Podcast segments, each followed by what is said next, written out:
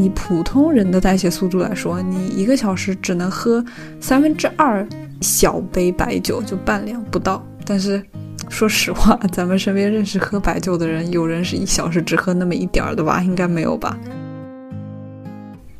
即使是在少量饮酒的情况下，如果你把这件事情当做成了一个习惯，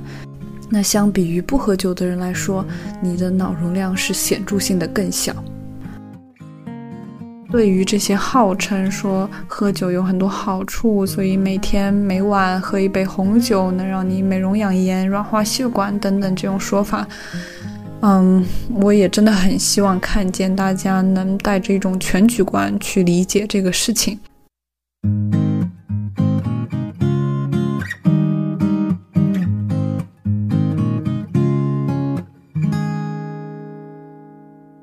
大家好，欢迎来到培养皿。在培养皿里，我们会放大检视与日常生活相关的生物机制和科学原理，希望能用科学和科学的方式，更好的帮助大家养护自己。今天想跟大家聊聊和酒相关的一切。在正式开始之前呢，我先自我介绍一下，我是梦妮，牛津大学生物医学大方向的博士。对生物和生理机制的研究一直非常感兴趣，毕业后也正在从事健康产业的工作。那我希望通过运用自己的学术背景以及读论文的速度和能力，帮助大家更好、更健康的生活。为了更透明化的分享知识，鼓励讨论，我们本期以及未来所有播客中提到的文献和引用素材都会放在下方的资讯栏中。如果有任何意见建议，请在评论区随时与我们联系。那也要提醒大家，我们不提供任何医学建议，我们是希望分享自己对生物和不同科学话题的探索，帮助大家更健康、更好的生活。那今天想跟大家分享与酒相关的一切。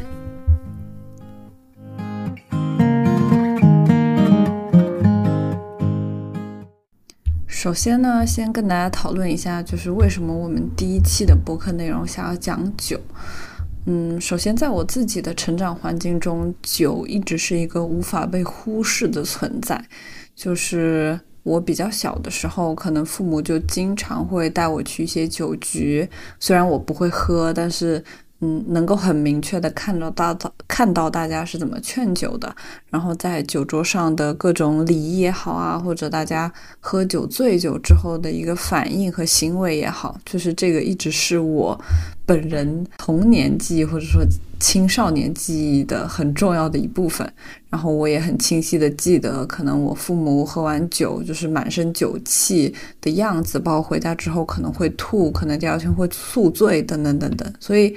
其实酒一直在我的印象里是一个很负面的东西，然后包括酒文化，我也觉得在某一种层面上来说是个陋习。但我自己发现，嗯，自己成年完、读完书，然后特别是开始进入职场和工作之后呢，不管是和朋友聚会，还是下班后和同事一起聊天，酒都是一个，嗯。感觉必须得要有的存在，就你确实觉得有了酒，大家就比较放得开。然后，特别是在工作场合，可能你不太能认识到你的同事或者你的朋友的另一面。那在下班之后，在酒吧里就能展现出来，你才会觉得哦，你好像真的认识他们了。所以，虽然我们和我们朋友之间就不会出现酗酒啊，或者说大量饮酒的这种情况，也不太会有劝酒的情况。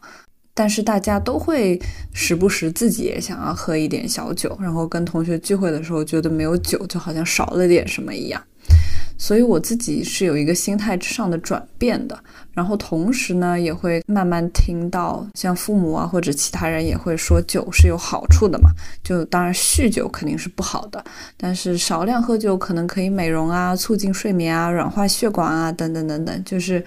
也会经常听到这种说法，所以我自己也是因为这些，想要去深入的研究一下酒这个东西到底好不好，那我们到底应不应该喝，应该怎么喝等等这些问题，然后包括我们所知道的酒的这些好处，它在科学上和科研数据上到底站不站得住脚？如果我们想要。通过喝酒来软化血管，或者说美容养颜的话，应该要怎么喝？等等等等，这个也就是这期播客想要录制的初衷。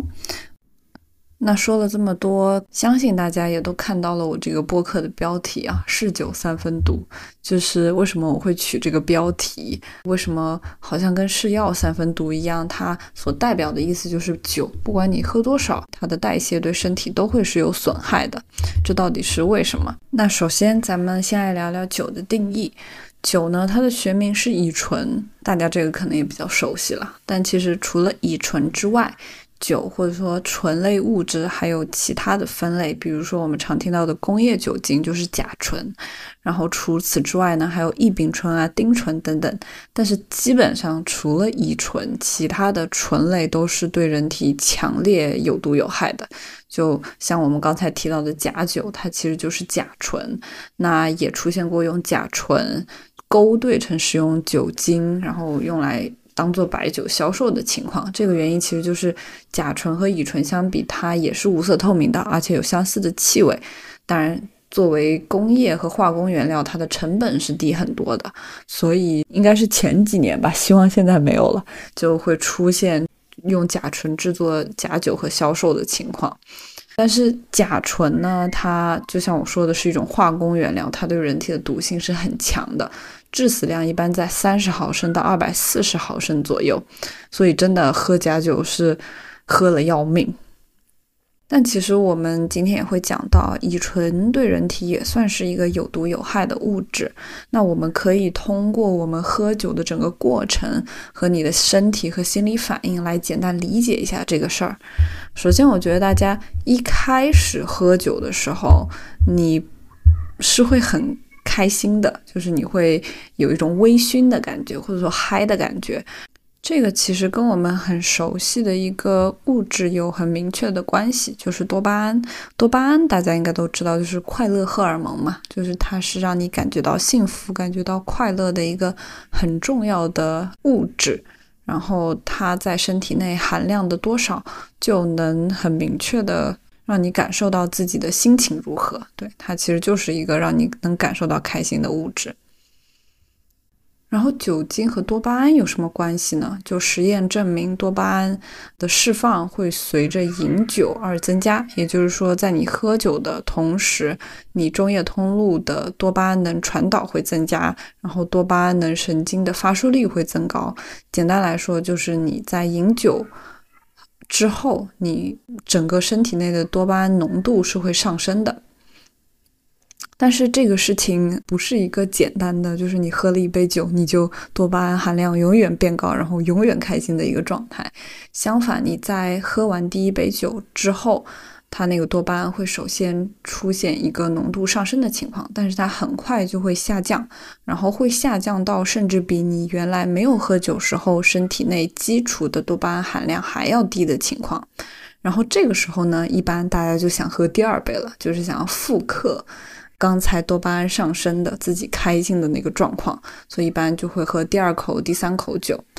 然后呢，随着你每次摄入酒精，你的多巴胺含量就会上升，然后再下降，上升，然后再下降。就简单来说，大家可以把你身体内的多巴胺含量想象成一个正弦曲线。你每次喝酒的时候，它就会导致曲线的上升，但是它马上又会下降。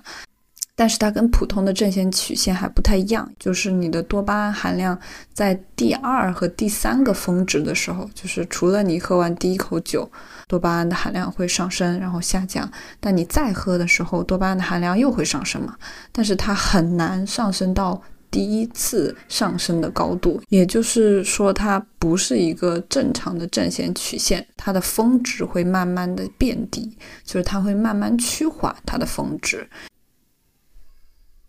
而且其实这个现象并不是酒精特有的，就任何容易让你成瘾的东西都会有这个机制。不管是我们刷短视频也好，或者说玩游戏也好，或者说吃东西也好，你永远会觉得我第一口吃到的东西是最好吃的，它给你带来那个幸福感会最高。但是很快你吃完第一口之后，你那个开心的感觉就消失了，所以你一般就想吃第二口、第三口、第四口，甚至一直吃下去。但你渐渐会发现，好像后面不管怎么吃都不会有第一次吃的时候那么开心了。其实这个就有一部分原因是这个多巴胺信号通路以及多巴胺它的浓度变化曲线所导致的。当然了，除了多巴胺，还有其他的，比如说血清素的信号通路以及阿片类系统的信号通路，会导致你啊，不管是喝酒啊，或者说做任何让自己能获得及时满足的事情的时候，你会感觉到开心的原因。而且这也是为什么。你会成瘾的一个很重要的原因，因为你会发现你不由自主的想去复刻你喝下的第一口酒，或者说打的第一把游戏，或者说吃的第一口好吃的东西的那个开心状况，所以你会一直去尝试，一直去尝试，但却发现，哎，好像后来做的所有尝试都没有第一次的开心那么开心了，所以就会慢慢就会有一个成瘾的风险。那除了这个呢？另外一个很重要的原因就是，如果你让你自己的神经系统长期处于这样一个震荡的状态啊，我们就只讲多巴胺好了，就长期让你的多巴胺处于一个这样震荡的状态的情况下，你如果有一天开始不做这件事情了，就以酒精的例子来说，你如果长期的摄入酒精，但是突然开始戒酒，那这个时候研究发现，你核心部位的多巴胺释放量会减少。就是比起一个不喝酒的你来说，一个喝了很久时间酒、长期饮酒之后戒酒的你，你会感觉到你反而更加不开心。然后这个也就是我们常说的戒断反应了，因为你的多巴胺已经习惯被这样一个酒精物质刺激之后不停去震荡。那当没有酒精刺激的时候，它。本身核心部位的分泌量就会减少，也就是说你在戒断反应的时候可能会产生消极情绪，比如说抑郁啊、萎靡啊等等。这个用多巴胺信号通路也可以很好的去解释，然后也是我们成瘾研究中比较公认的作用机制之一了。好，所以总结来说，为什么我们刚开始喝酒和喝完酒的时候会觉得很开心、很嗨？它跟我们大脑中多巴胺的释放是有明确关系的，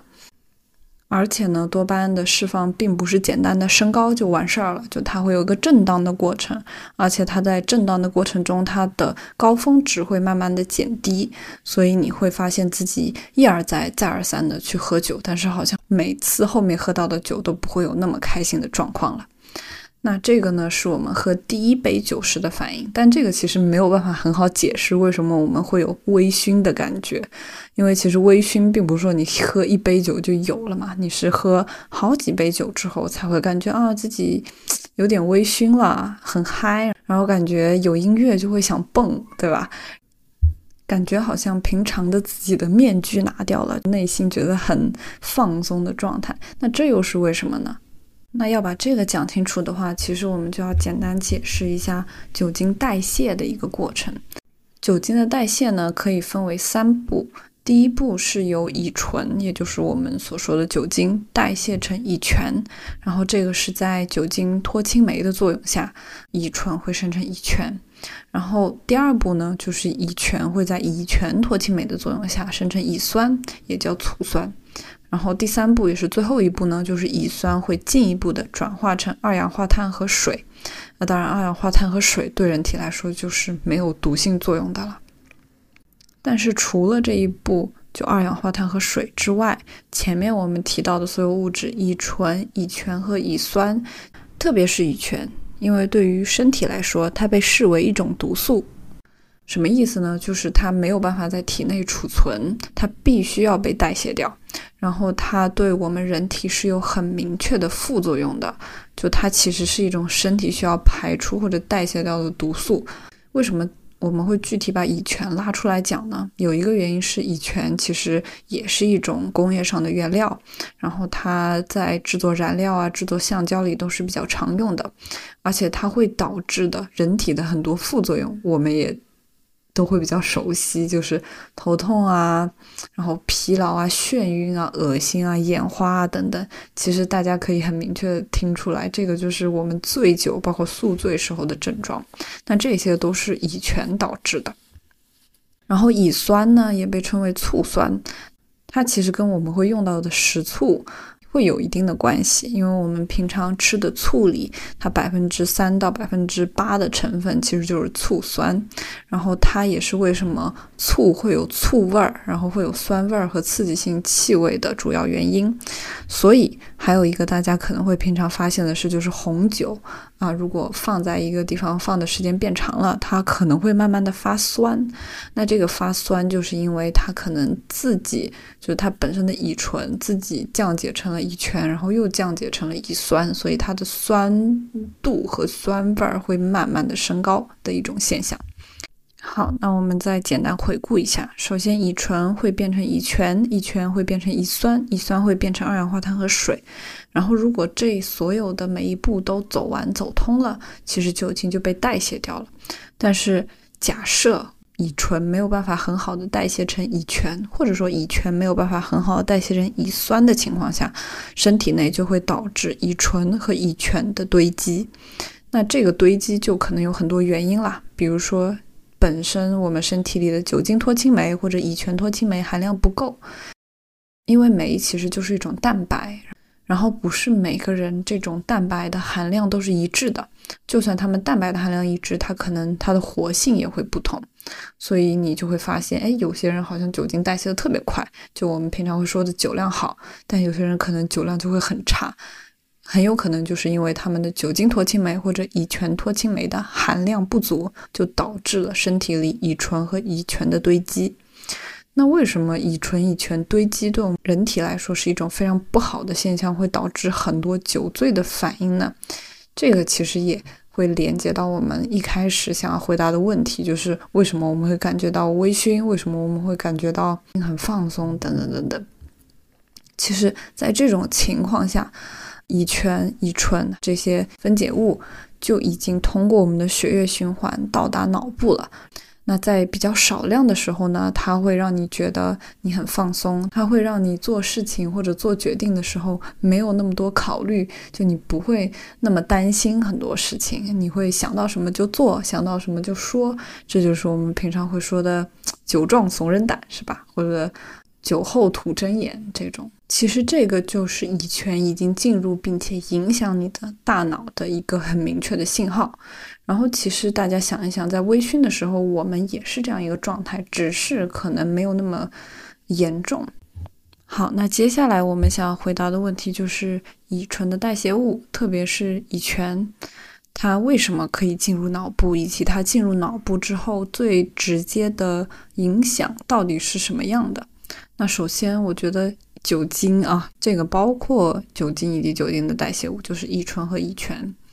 它是一个很特殊的物质，就是它是一个小分子，并且水溶而且脂溶。这是什么意思呢？水溶的意思可能大家都比较理解，就是它放在水里，它能很快的溶解并且释放。那脂溶呢，其实是一样的，只是说它在脂质里也可以很好的溶解和释放。那这个对于我们日常生活来说，可能就能发现，就是你可以用酒精去处理油状物或者油状物的污垢。比如说，你厨房油烟很多，然后很脏的时候，你拿酒精喷一喷，然后再擦掉，是可以很好的清理的。但相反来说，你如果用水就不行。那这是一个我们在生活中比较外向的体现啊。但是在生物体或者说人体的。细胞和生物框架里呢，作为一个小分子、脂溶而且水溶性的物质，它这种物质特性就意味着它可以在我们的身体内畅通无阻。这其实是一个非常非常有意思的事情。就比如说，大家可能都知道，如果你把一个细胞放在不是生理盐水，就放在我们平常的自来水里面，它很快。就是会有很多水分子进入细胞内，然后细胞膜就会破裂，然后细胞就会死亡了。那为什么呢？因为水可以很轻易的穿过细胞膜进入细胞内。但其实我们忽略了一点，就是我们的细胞膜它其实是一种脂质，就是磷脂双分子层嘛。大家如果还记得高中生物的话，所以其实为什么水可以这么快的穿越？你的细胞膜进入到你的细胞内呢？它是通过一个叫做水通道蛋白的作用，也就是说，它细胞上有很多的通道蛋白，然后通过这些通道蛋白呢，它可以很快速的让水进出细胞膜，所以就会发生你如果把细胞放在自来水里，它很快就水分子就会进入细胞，并且啊，细胞会胀破的这样一个现象。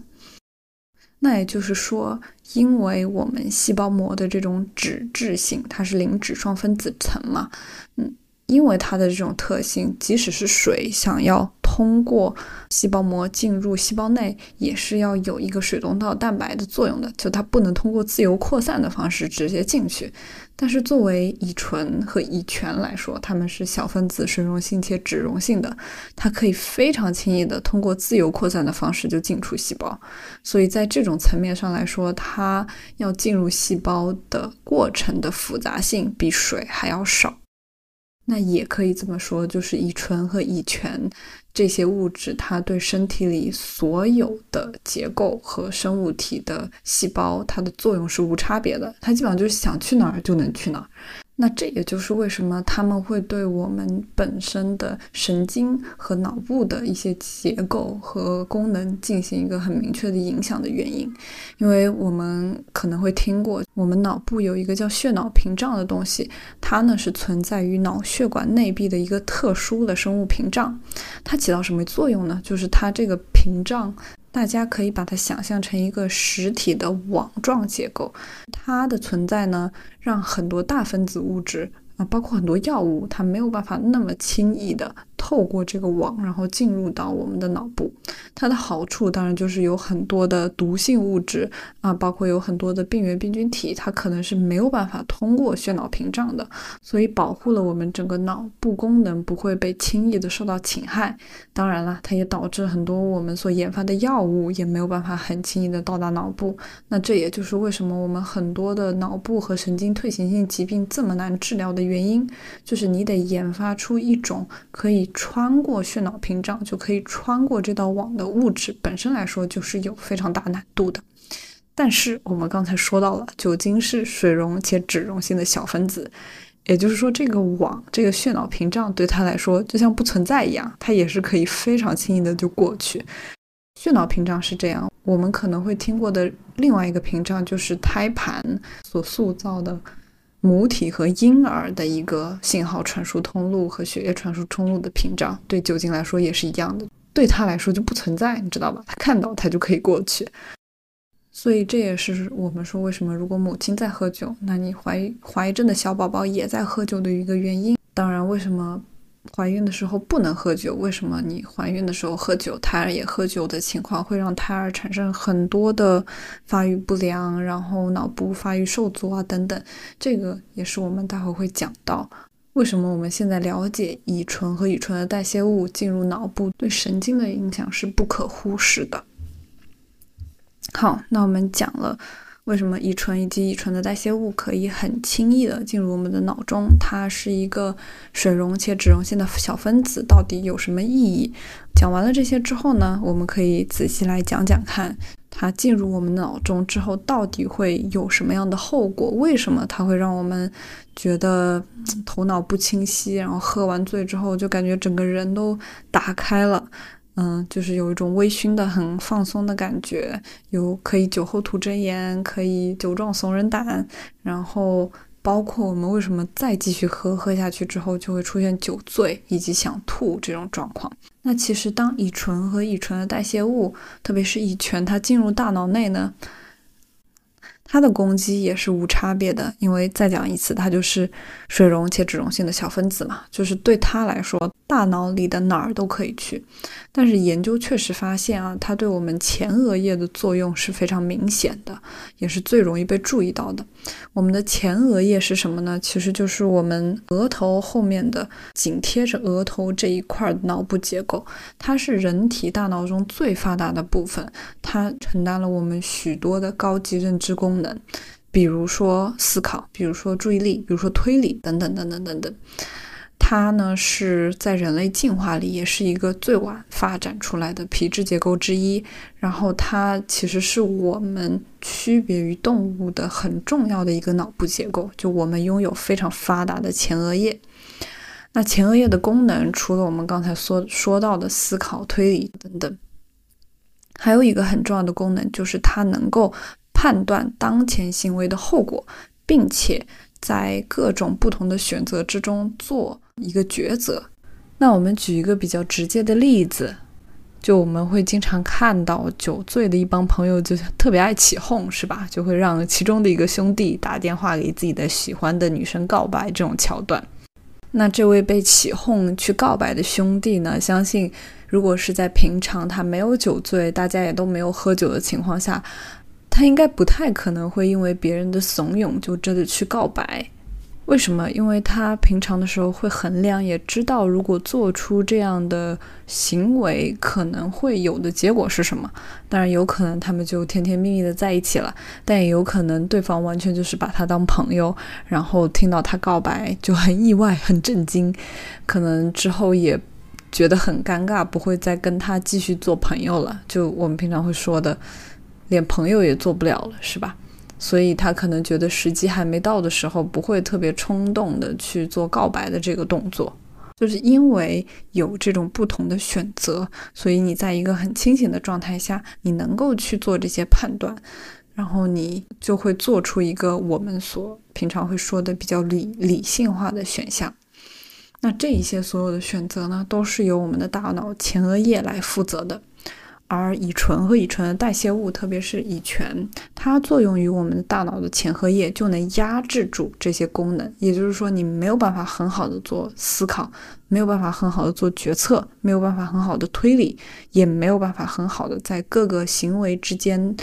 做一个选择。那除此之外呢？前额叶还可以帮我们克服冲动。当然，这个跟我们刚才讲的它负责推理、负责决策等等也是息息相关的。大家也很清楚，如果这些冲动被付诸行动的话，简单来说就是你想到啥就做啥，你会不假思索的采取行动。那这个也就是为什么我们会酒后吐真言、酒壮怂人胆。可能为什么喝醉酒的你们会去怂恿自己的兄弟告白，而喝了酒的他可能听到你们的怂恿，脑子一热就冲了。而且大家还会发现一个很明显的事情，就是你在酒吧的时候，你会发现大家说话声音是不是特别大？那这个其实就跟我们乙醇以及乙醇的代谢物已经进入我们脑部，并且开始压制脑部的前额叶的这些功能息息相关。就你说话的时候，你不会觉得啊，我说太大声了，我会打扰到别人。就你。没有这样一个不同选项的一个衡量了。很多时候，这种不同选择的衡量，在我们日常生活中是一个太自然不过的事情了。它已经变成了一个下意识的动作。但在酒醉之后，你的所有的这些思考能力和决策能力被压抑之后，你就会发现自己特别放得开，想干什么就干什么。就觉得啊，好像自己的性格都变得不一样了，等等等等。那其实这个就是我们喝醉酒之后所有的反应。其实从微醺到我们后面说的醉酒，然后到我们后面说的耍酒疯的所有的原因的理论基础。当然，除了我们说的乙醇和乙醇的代谢物会对大脑的前额叶有影响呢，它对大脑其他部分也会有影响。因为再说一次，它是水溶且脂溶性的小分子，它基本上想去哪儿都可以去，所以除了前额叶，它也会去到杏仁核，去到海马体，这个也就会导致我们所说的失忆和断片，对吧？它直接就影响了我们整个记忆建立和存储的过程。所以，当乙醇和乙醇的代谢物进入这些相关功能的脑区的时候，它就会导致脑区功能紊乱。那如果它是在短时间内大批量的进入相应脑区的时候，它可能会直接导致整个脑区的功能终止。那在这种情况下，你所有形成记忆相关的神经通路都被终止了，也就是说，这些相应功能的神经元直接不工作了，你整个相关脑区都是处在一个罢工停休的阶段。这就会导致你如果醉酒之后再醒酒，可能想去回忆你醉酒的时候做过的一些事或者说过的一些话，你也发现完全想不起来了，因为在那段时间里，乙醇和乙醇的代谢物已经严重影响了相应脑区的功能，它所有跟记忆形成相关的神经活动都被终止了。除此之外呢，酒精还可能影响其他脑区的功能。比如说，小脑它是负责人体的平衡功能的。那同样，如果大量的乙醇和乙醇代谢物进入了小脑，小脑的相关功能也会被抑制，所以就会出现喝醉了酒的人走路不稳、摇摇晃晃。那这个也一度被用作我们来检测一个人有没有喝醉酒的很直接的方式，对吧？你就沿着这条直线走，到底能不能走成一个直线？你的平衡感还在不在线？那这个其实也跟我们说的急性酒精中毒有很明确的关系，也就是说，你如果在短时间内大量摄入酒精，你大脑内涌入了大量的乙醇和乙醇代谢物之后，它可能会直接导致你的中枢神经系统功能混乱。也就是说，除了它对你前额叶产生了功能的抑制，它对你其他所有脑区也产生了功能的抑制。这有什么很可怕的后果呢？就是说，其实你控制你本身的运动呀、呼吸呀等等的所有的脑区都在你大脑的里面，然后每一个脑区的功能都被消减了，其实你就慢慢、慢慢、慢慢开始走进脑死亡了。那也就是为什么我们说急性急性酒精中毒是很可怕的。那你如果在少量时间内大量饮酒的话，它也很有可能会导致猝死的原因之一。所以咱们总结一下，其实醉酒的感觉是什么？醉酒的感觉是你酒精没有被完全代谢的情况下，酒精或者酒精的副产物通过身体的循环到达了脑区，然后对你的认知功能产生了一定影响的后果。那需要注意的是，这种影响其实对身体来说是一种毒素反应。嗯，因为再讲到我们之前提过的一点，就是。酒精它对人体来说并不是一个可以储存的营养物质，它必须要把它代谢掉。那没有代谢掉的情况，就会导致它在身体里乱窜，然后导致你身体各项机能，包括大脑各项功能的受损。那同时呢，你身体还是希望能积极把这些毒素清理掉。通过肝脏呀，通过尿液呀，通过排汗等等方式，就是不管怎么样，它一定是需要把这些毒素代谢掉，它才能恢复正常功能的。所以，其实对身体来说，你喝入酒精，包括感觉到微醺，包括感觉到醉酒，就是你身体发出的信号，就这些乙醛。乙醇已经进入大脑了，它已经对认知功能产生影响了，但是身体还是在马不停蹄的要把这些毒素排除出去。但是因为它没有办法那么快的代谢酒精，所以就会导致醉酒后生理状态的变化。那说了这么多，酒精的代谢速度到底有多快？如果是想以完全能把酒精代谢掉的这个速度来喝酒的话，应该是怎么样喝呢？就怎么样？就最大程度减少乙醇和乙醇代谢物在身体内存留。然后研究发现呢，就是我们大部分代谢，就酒精代谢，其实都是在肝脏里的。嗯，它负责了百分之九十的酒精代谢，那剩下百分之十可能是通过汗液和尿液去排出体外的。然后我们肝脏代谢和消化酒精的速率呢是有速度限制的，大概是一小时十毫升的纯酒精。十毫升纯酒精是什么概念？咱们可以换算一下啊。比如说，用我们日常接触到的五十三度的白酒来算的话，十毫升纯酒精其实就是十八毫升的白酒。十八毫升其实就是少于半两，就我们一般喝白酒的那个小小小的一口的杯子就是二十五毫升。然后其实十八毫升的话，只有二十五毫升的大概三分之二吧。所以基本上。以普通人的代谢速度来说，你一个小时只能喝三分之二小杯白酒，就半两不到。但是说实话，咱们身边认识喝白酒的人，有人是一小时只喝那么一点儿的吧？应该没有吧？但如果换算到酒精浓度比较低的一些酒类，比如说我们说百分之五的啤酒，那基本上就是两百毫升，就对应着我们刚才说的一小时能代谢的十毫升纯酒精的酒精含量。所以说，如果你喝啤酒的话，对于正常人来说，你一个小时喝两百毫升是没有什么问题的。然后，如果你代谢能力又比较强的话，你就会发现你一小时可以喝好几大杯啤酒。而且你居然还不醉，就是我们会平常会说的，很多人不喜欢喝啤酒，为什么？因为你还没喝醉就先喝饱了。这个其实就跟每个人酒精的代谢速率是有关系的。那我刚才一直在强调说，这个是普通人或者大部分人是一小时十毫升的纯酒精。为什么呢？因为其实人类消除酒精的速度是有很明确差异的。基本上人和人之间，因为性别的不同、年龄的不同，然后人种的不同，基本上酒精消除的速度可以差三到四倍之多。这个酒精消除的差异呢，其实很大程度上就是我们一开始所说的酒精脱氢酶和乙醛脱氢酶的含量和活性的差异。也就是说，你这两种酶的含量和活性越高，你可以代谢酒精的速度也就越快。然后，如果你这两种酶的含量或者活性越低，那你就越不能代谢和分解酒精。那低到一个极端，其实就是酒精过敏了。就你如果有，比如说非常少或者活性非常低的乙醛脱氢酶的情况，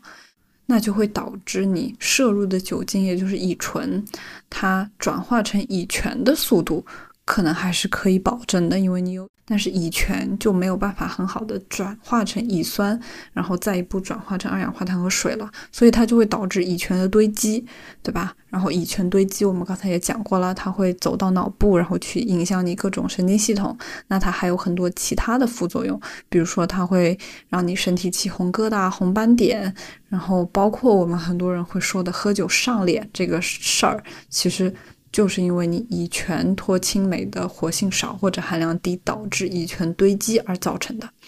那比较有趣的是，上脸这个现象其实是亚洲特殊的，在国外会叫做亚洲红脸症，或者说 Asian Flush。为什么呢？因为其实百分之三十到五十的东亚人有一个嗯。跟乙醛脱氢酶活性相关的一个等位基因，然后它这个基因的编码是和大部分欧洲人是不太一样的，那就会导致百分之三十到五十东亚人有比较少或者活性比较低的乙醛脱氢酶，那就会导致乙醛的堆积，进一步会导致你喝酒上脸。它其实就是一种乙醛堆积的反应，它就是一种身体没有办法很好代谢这个毒素的一个外在体。体现，所以我们说，如果一个人喝酒上脸的话，真的不能再劝他喝酒了，要让他少喝，因为在大部分情况下，这代表他本身代谢酒精的能力是比正常人要低的。当然，这边也会讲到另外一个比较有意思的事情，就是我们身体是有很强的适应能力的嘛。如果你是真的一直喝酒，一直喝酒，那身体它被迫的会更多的去产生这种酒精脱氢酶和乙醛脱氢酶，所以你会发现练酒量确实在生物学上也是有理论支持的。你确实在不停喝酒的情况下，你这两种酶的活性会变高，或者说它含量会变高。因为其实对身体来说，乙醇和乙醛就是毒素嘛，它必须得把它代谢出去。那你一直给它打这种毒素的话，它必须得能产生足量的酶去尽力把它代谢掉。所以这种情况下，身体也很无奈啊。但是确实啊，为什么我们说酒量可以练，就是因为你在不停不停喝酒的情况下，它这种酶的活性和酶的量会慢慢的升高，它必须得要去适应你这种生活节奏。那除了这些呢？嗯，这种乙醛脱氢酶或者酒精脱氢酶，还有一个我们生活中都会比较常见的应用，就是我们说的解酒药。其实市面上大部分的解酒药就是这两种酶的集合体，它就是让你能够有足够的酶，在你摄入酒精的时候，它能很快的把这些东西就分解掉。那所以。大家在了解了这些所有酒精分解的逻辑之后，也会应该能回答这个问题，就是你解酒药什么时候吃最有效，对吧？那一定是喝酒之前吃最有效，因为你希望酒精在消化和吸收的时候，你身体里已经有这么多酶去分解了，而不是我酒精或者乙醛已经堆积了，然后我没有办法代谢了，我再去摄入解酒药让它代谢。所以我们说的，如果你必须得喝酒，然后必须得喝你明确知道超过你酒精代谢量的那个酒的含量的时候，其实，在喝酒之前去吃这种解酒药，啊，是会确实加快你对酒精的代谢，然后会就整体体验上来说，喝酒的感觉会好很多，就你没有那么快容易醉，或者说你醉的话，可能不会那么严重。但是我们这边也要注意一个问题，就是即使酒精能完全被代谢掉，也不是说它对人体就没有任何负面影响的。相反，嗯，我们在代谢酒精的这整个过程中，乙醇变成乙醛，变成乙酸，变成二氧化碳和水的过程中，它还涉及到很多其他的化学反应以及生物体其他物质的支持。包括 NAD 和 NADH，那如果对抗衰研究这块比较有了解的同学，应该会知道，就 NAD 和 NADH 的平衡和它的含量对衰老是有很明显指针的。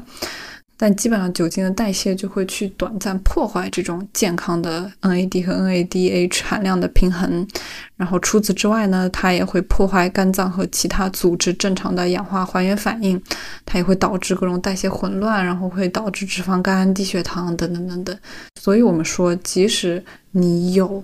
足够量的。酒精脱氢酶和乙醛脱氢酶，你能非常顺利的把酒精直接转变成二氧化碳和水，这个过程对身体来说也不是无负担、无代价的，它也可能会导致很多其他的对身体的危害。我这边可以举一个例子啊，就是它，比如说对胃肠道的危害，那大家可能经历过新冠都知道。百分之七十五度医用酒精的重要性是吧？家里现在有事没事都囤一点，但它比较危险啊，它是易燃易爆物啊。但是基本上大家知道，就是医用酒精百分之七十五的酒精是一种很好用、很常用的消杀剂嘛。基本上所有的细菌和病毒都很难说在一个百分之七十五的酒精的浓度下去生存。那我们也知道，其实我们的身体里是有很多的微生物的。大部分的微生物都是集中在我们的肠道内的，它构成了一个肠道微环境，帮助我们去吸收营养成分，帮助我们去调控很多代谢指标等等。这个可能近年来大家也都有听说过，就肠道微菌群的重要性，然后怎么去养护你的肠道微菌群，是吧？如果大家感兴趣的话，我们之后可以专门单开一期播客来讲讲肠道微菌群这个概念以及怎么去优化。但基本上，在你喝高度酒的时候，它会先进入你的胃部，然后到你的肠道，然后再通过肠道进入血液，然后最后再通过血液的静脉循环到达肝脏，然后进行代谢嘛。所以，要到达酒精在肝脏代谢的这一步，它必须得先经过你的胃肠道。那如果你在喝一个很高度酒精的情况下，那它对你胃部以及肠道的微生物菌群是有一个很明显的消杀作用的，就它可以无差别的把所有好菌和坏菌都杀死，就像为什么就医用酒精可以无差别的把很多微生物和病毒都杀死，它原理其实是一样的。那当然，这里也要提醒一下大家，就是医用酒精它。虽然主要成分也是乙醇，它也加入了很多醚和醛的成分，所以它是不能饮用的。它不能饮用，注意。然后它跟我们平常会喝的高度酒相比，它是一个更加危险的混合物。但是把这个抛开一边。确实，因为它是一个高浓度的酒精，它是高浓度的乙醇，它有很明确的消毒杀菌的作用。那我们如果喝高度酒的话，它其实对我们的胃肠道也有这个作用。也就是说，你肠道内的所有微生物菌群会被，它们可能瞬间会被全部都消杀，然后像灭菌一样全部都灭掉。那这就导致我们肠胃道的微菌群的环境会出现短暂的失衡，然后在它完全恢复稳态之前，你的肠道胃就没有办法很好的消化吸收营养成分，这个其实就是为什么喝酒，特别是喝高浓度大量酒的时候，对嗯本身的胃肠道也会带来很严重影响、很严重副作用的一个原理。但是了解完这套理论之后，它也有一个很明确的对我们日常饮酒的一个指导作用，就是你尽量不要去空腹喝酒。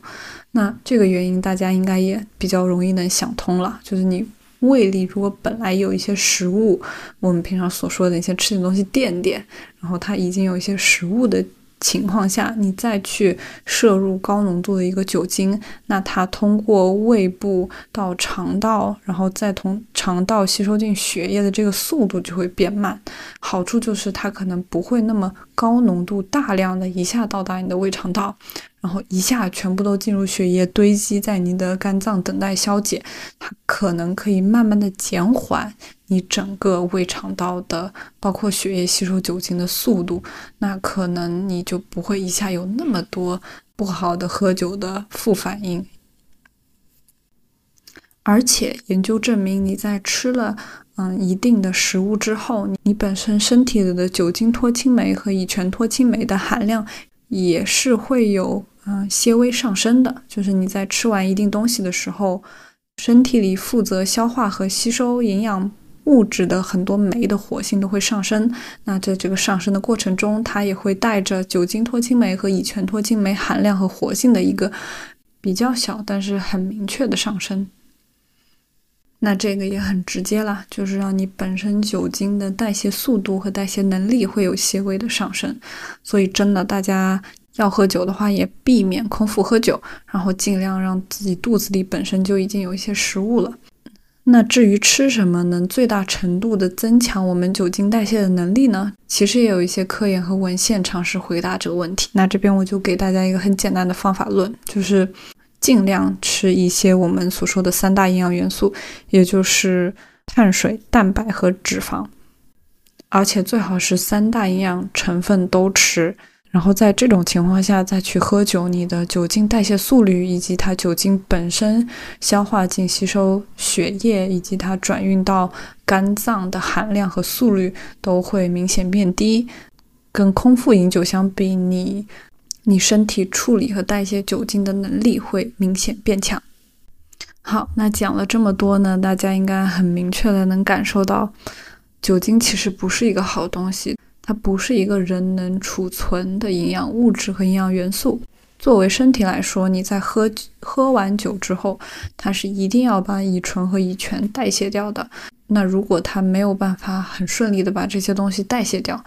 它就会在身体内产生堆积。又因为它是水溶且脂溶性的小分子，它可以在身体内到处乱窜，它可以进入我们的脑部，影响我们的很多神经方面的功能。也可能在消化和吸收的时候会进入肠胃部，导致我们很多肠胃问题和肠胃不适。那除此之外呢？因为它比较独特的特性，它进入身体任何组织和细胞几乎是毫无阻碍的。也就是说，其实除了胃肠道和脑部，它还可以非常轻易的进入到我们的呼吸系统中，进入到我们的肺部，然后甚至通过我们的皮肤排出，通过汗液排出等等。那这个其实也就是为什么我们会发现，你不用听一个人说话，你远远的感受他走过来的气息，你就会知道他已经喝了很多酒，就是我们身上所说的带有酒气的意思嘛。那也就是因为它虽然是通过你的嘴，然后通过食管去消化吸收，但它又可以到肺部，又可以通过空气呼出，又可以通过汗液排出，嗯，所以你基本上整个人就会沉浸在一个。到处都是乙醛和到处都是酒精的状态，外向的表现的话就是酒气，所以是不是说我们就不能喝酒了？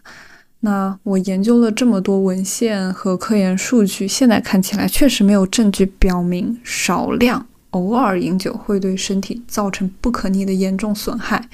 就像我们刚才说的，酒精代谢时间是每小时十毫升的纯酒精，但是如果你偶尔少量的去喝酒，然后，即使有少部分的乙醛和乙醇的堆积，它一般也能在接下来的几个小时之内去代谢和排出。所以，一般如果在你自身可以调控的范围内的话，不会有太大的问题。但是请注意，你如果是少量长期饮酒，它对你的身体还是会造成一些更加严重的损伤。这个呢，其实就是源于我们这两三年来，呃，也是学界一个比较重要的发现。它其实也跟我们刚才讲到的乙醇和乙醇的代谢物对脑部的影响息息相关。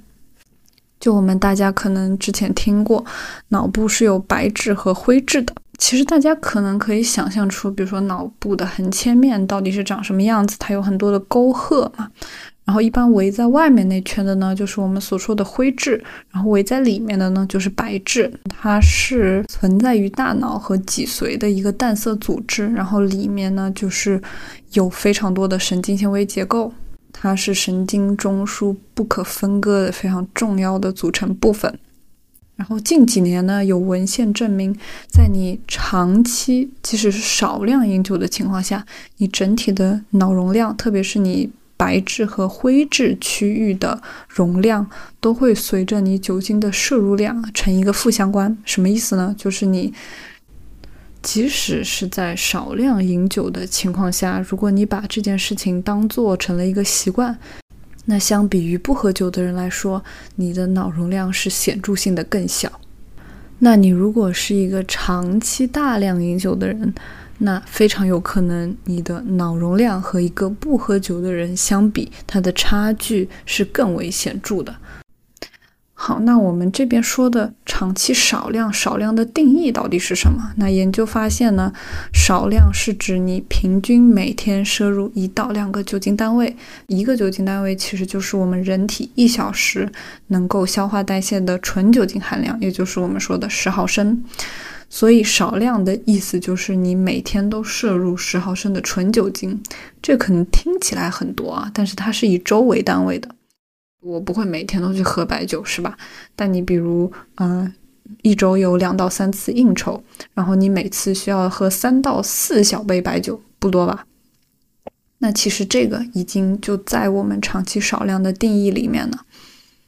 或者说你每周会跟朋友出去两到三次，然后你每次会喝三到四大杯啤酒，这个其实也在我们所说的长期少量的定义里面了。那在长期少量的这个饮酒方式下呢，你的神经系统会发生很明确的变化。除了我们刚才说的整体脑容量和白质灰质会减少之外，你脑部的跟前额叶相关的神经会发生明显变化，也就是说，即使在你不喝酒的时候，你也会变得比较冲动。其实这个很好理解，因为有点像是你有一个事情一直做、一直做、一直做，它就会形成新的神经链接，变成新的记忆，也就是我们常说的肌肉记忆了。其实“肌肉记忆”这个词蛮有意思的，因为其实肌肉是没有记忆功能的，只是说我们经过长期的一个训练，或者说你习惯性的做一件事情，大脑习得了相关技能，产生了新的神经链接或者新的神经变化。让它变成了一个很下意识去做的一个行为或者表现。所以说，在长期饮酒的情况，因为你经常让你的脑部处于一个被乙醇和乙醇代谢物去压制你前额叶和压制你冲动反应的一个状况下，因此，即使在你没有喝酒的状况下，我们也会发现这个人可能会比较冲动、比较易怒。但是好消息是，这些神经变化都是可以恢复的。一般来说，在三到六个月或者更长的时间内，如果你去戒酒，当然我们之前说了，戒酒的过程肯定是会比较痛苦的啊，因为你本来基础的那个多巴胺浓度就会比原来低，然后你会觉得很萎靡、很抑郁等等。但你如果成功戒酒了，那你的之前形成的那种。所我们所谓的肌肉记忆或者神经变化就会慢慢的消失，你也不会在不喝酒的情况下就还发现自己比较冲动易怒了。而且除了这些呢，喝酒其实还有一些其他的坏处，啊，这边我也不一一展开了。但是简单来说，如果你长期少量饮酒，或者说长期高量饮酒的话，它也会很容易导致我们说的啤酒肚的产生。为什么呢？其实因为啤酒包括酒是有很高的热量的，也就是说它卡路里的含量很高。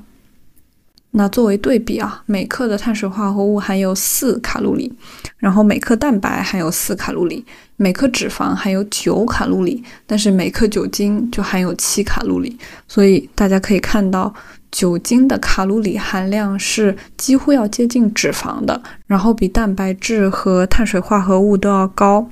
而且需要注意的是。与碳水化合物、蛋白还有脂肪不同，酒精呢不能为人体提供任何营养成分，它能提供的只有卡路里。什么意思呢？就是我们其实在吃碳水化合物、在吃蛋白质和脂肪这些相应食物的时候，它除了这种基础的三大营养元素，一般它还会为我们提供维生素呀、矿物质呀或者其他健康所需的营养物质的。那举一个最简单的例子，在我们吃大米和吃土豆的时候，它当然为我们提供了卡路里，但它同时一般会提供一些其他的微量营养元素啊，不同的维他命、不同的矿物质等等，它有可能也会有不同的纤维素，然后这些都是我们身体正常代谢和健康所需的不同营养物质。但酒精不一样，酒精呢，它只能提供卡路里，然后它只能提供热量，它不能提供任何其他我们所需的营养元素，所以它也被称为空热量，因为它真的除了卡路里和除了热量就啥也不能提供，你知道吧？而且因为它的热量含量是比较高的，就甚至是比较接近脂肪的每克卡路里含量，所以如果你没有通过足量的运动去代谢你喝完的这些、你摄入的这些卡路里的情况下，那你就会产生啤酒肚，对吧？你就会有脂肪和热量的堆积。那这也就是为什么喝酒的人比较容易患有高血压和脂肪肝的原因之一。而且除此之外呢？因为酒精是必须要被人体代谢和清除掉的，所以身体在处理酒精的时候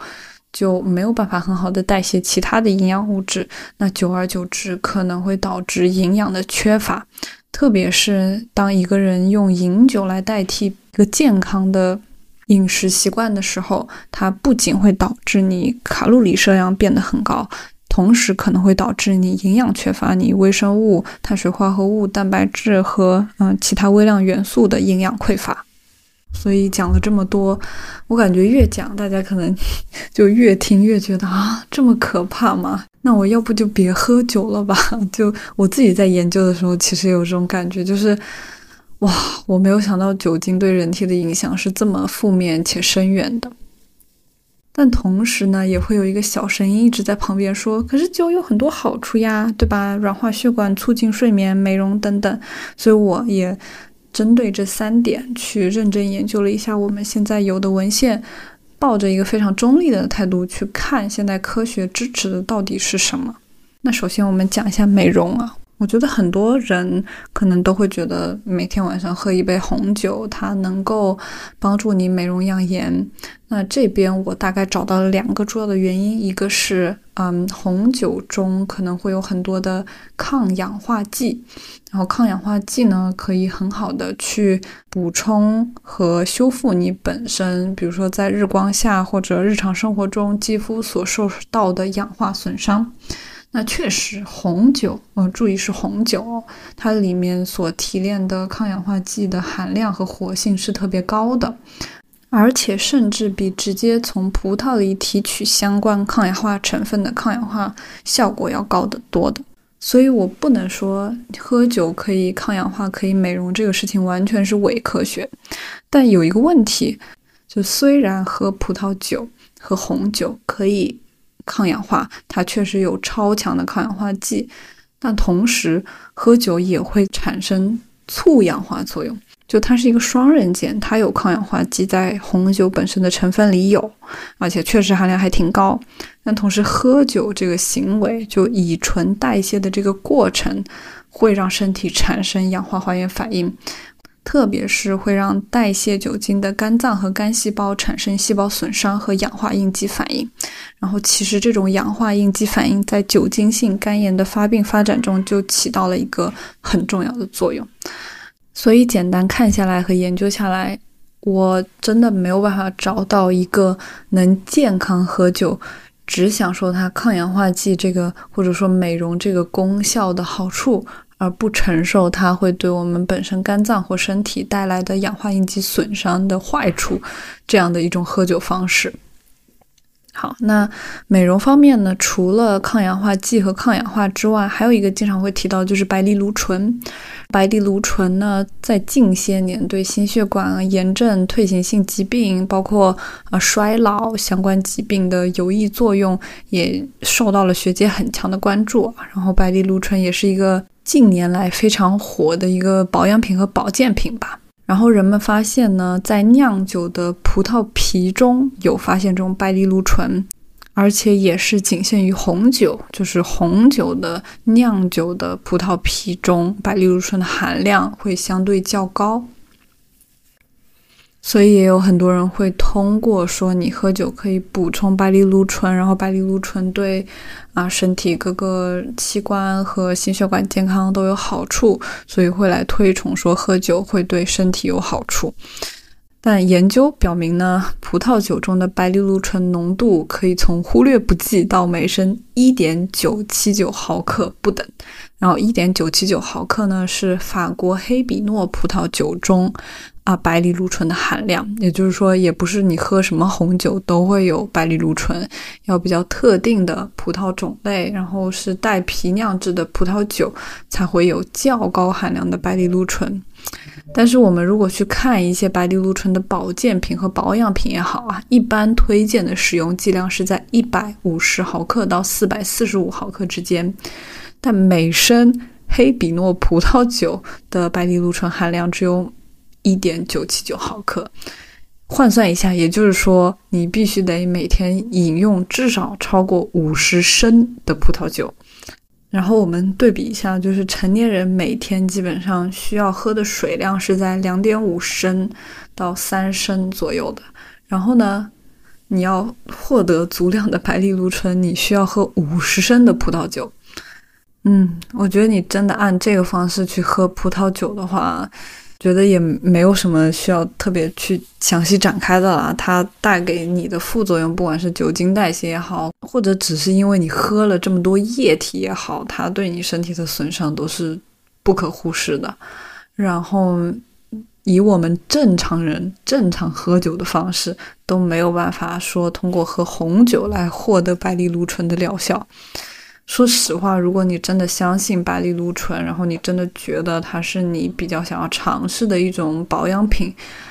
我直接推荐你去买一下他们的片剂。嗯，但既然谈到这里，我这边也想说一下，白藜芦醇它还是一个比较新型的保养品和成分，它跟很多维生素和矿矿物质相比，对它这个成分的研究深度还有待继续推进和继续考量。OK，那讲完了美容呢，我们现在来讲讲它是不是真的对改善睡眠有好处。这我觉得大家可能都会觉得喝完酒应该更好睡吧，因为你喝完酒就是会醉醺醺的，那你就是会更好入睡嘛，对吧？但是很可惜，研究证明，酒精虽然确实是一种镇静剂。就是喝酒之后，你想睡到你真的睡着的这个时间，就我们所说的入睡开始时间会相对较短，这个确实是这样的，就它能比较快的帮你入睡，但是它一般会导致你的睡眠质量下降，也就是说，你虽然睡得更快了，但你一般都会睡得更不好。其实为什么呢？也很好理解，因为我们刚才也讲了。乙醇是必须要被代谢掉的，也就是说，你在睡眠的时候，你的肝脏一直在工作，那你深度睡眠呢就很容易被打扰，你的睡眠平衡很容易被打破。我在本期播客的简介里也发放了一些酒精对睡眠相关影响的文献，大家如果有兴趣的话，也可以看一下。嗯，但简单来说，就是我们睡眠有不同的周期嘛，有快速动眼期和深度睡眠期。然后它一般会对前两个周期的快速动眼期的睡眠有一个抑制作用，然后这会造成深度的慢波睡眠和快速眼动期的一个失衡，然后这种不平衡就会降低整体的睡眠质量，也会导致你睡着的时候经常会醒，然后睡眠会被中断等等。然后研究证明呢，即使你是在少量饮酒的情况下，一般你的睡眠质量会下降百分之十左右；如果是适量饮酒，就会下降百分之二十四；如果是大量饮酒，就会下降到百分之三十到百分之四十之间。它这个数据也是通过衡量喝了不同酒量的受试者在睡眠过程中的心率啊，以及心率变异性啊等等其他指标得出的结论。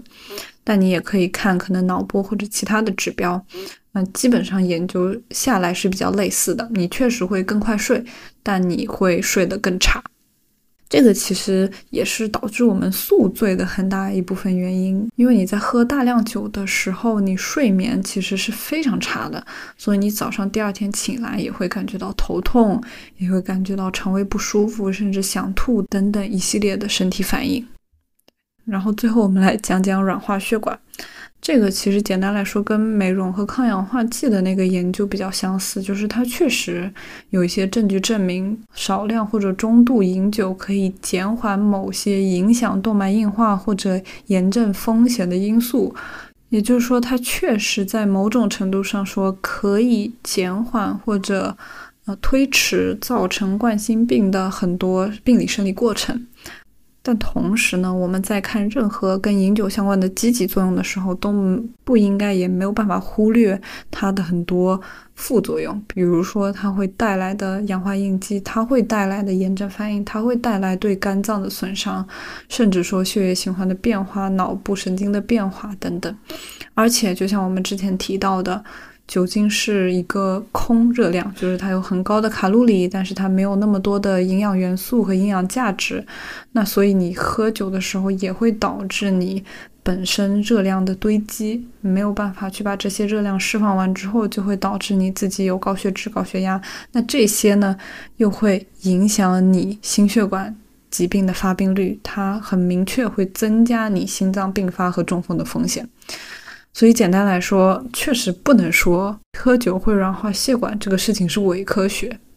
但确实我们没有办法找到一个喝酒的方式是我能享受它的好处，但是却不承担它的坏处的一个喝酒方式。那对于这些号称说喝酒有很多好处，所以每天每晚喝一杯红酒能让你美容养颜、软化血管等等这种说法。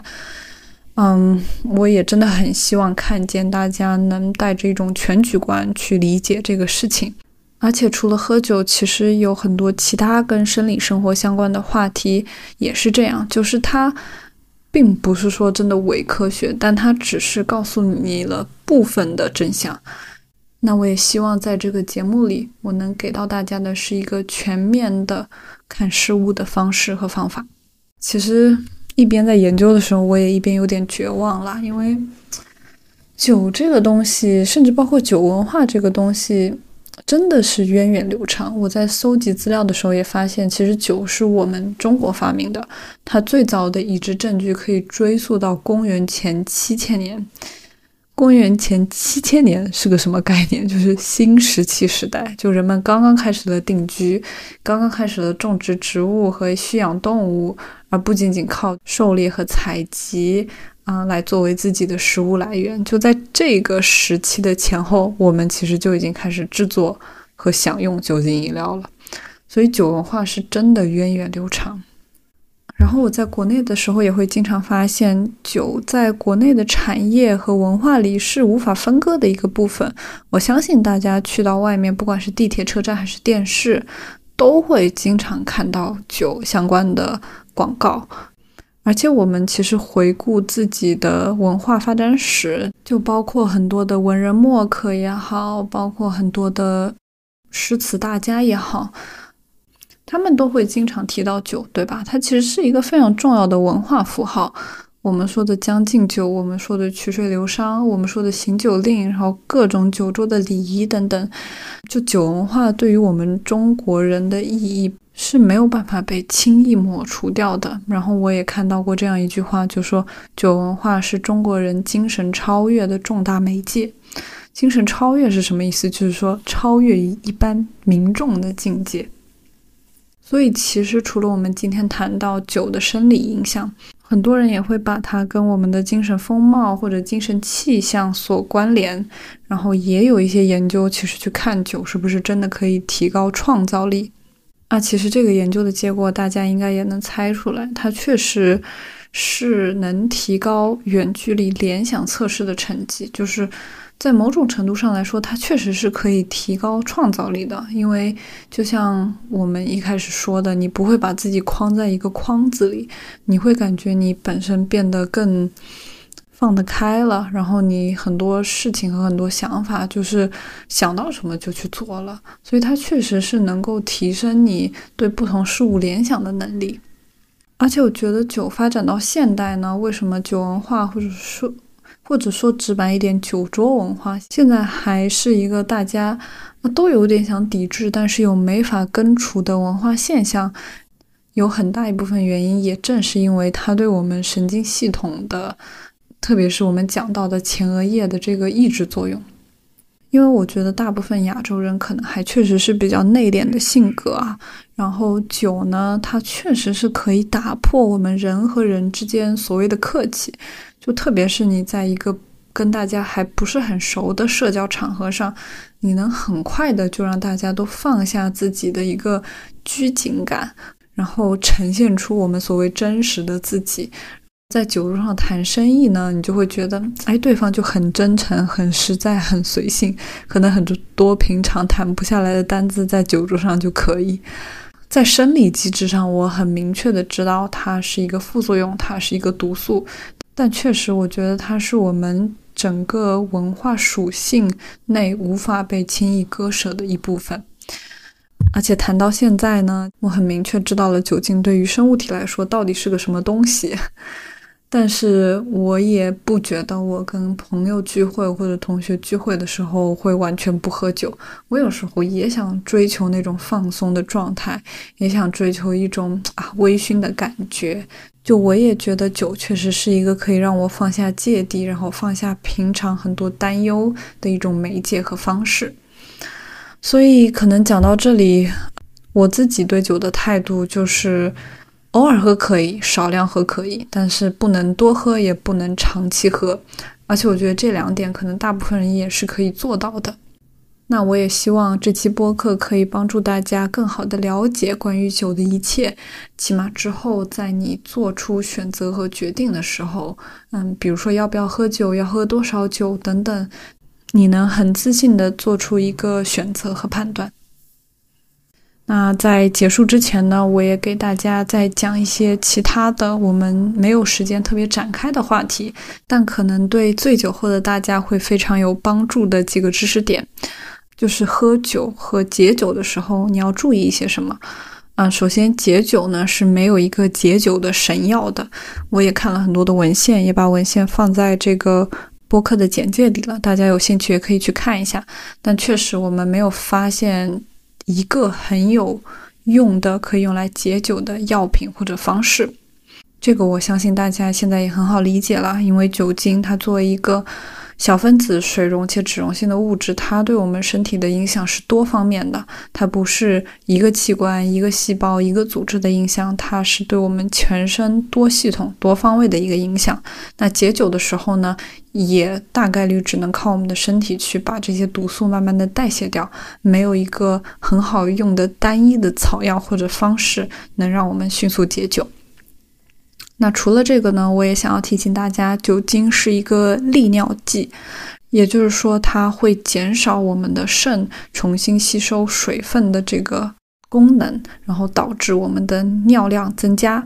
也就是说，在喝酒喝的比较多的情况下，我们一定要注意补水，否则是非常容易引起脱水的。然后，如果你真的喝酒喝到比较多，喝到呕吐的情况，它也会使人体流失更多的水分或者电解质。所以，喝酒的时候，特别是喝比较多酒的时候，一定要多多注意补水，然后多多注意补充电解质。最好是每杯酒就配一到两杯的功能饮料，就是含电解质的水分。希望大家觉得这期播客的内容对大家平常的生活有帮助。如果身边有特别爱喝酒或者劝酒的长辈，大家也可以把这期播客转给他们，让他们知道酒真的不是一个特别好的东西。它在我们的文化里确实有我们无法磨灭的一席之地，但是从身体和健康的角度来说，喝酒这件事情，不管你怎么喝，几乎都是弊大于利的。然后也希望大家能更健康、更科学的养护自己。那这一期培养皿的内容就到这里结束啦，我们下期再见。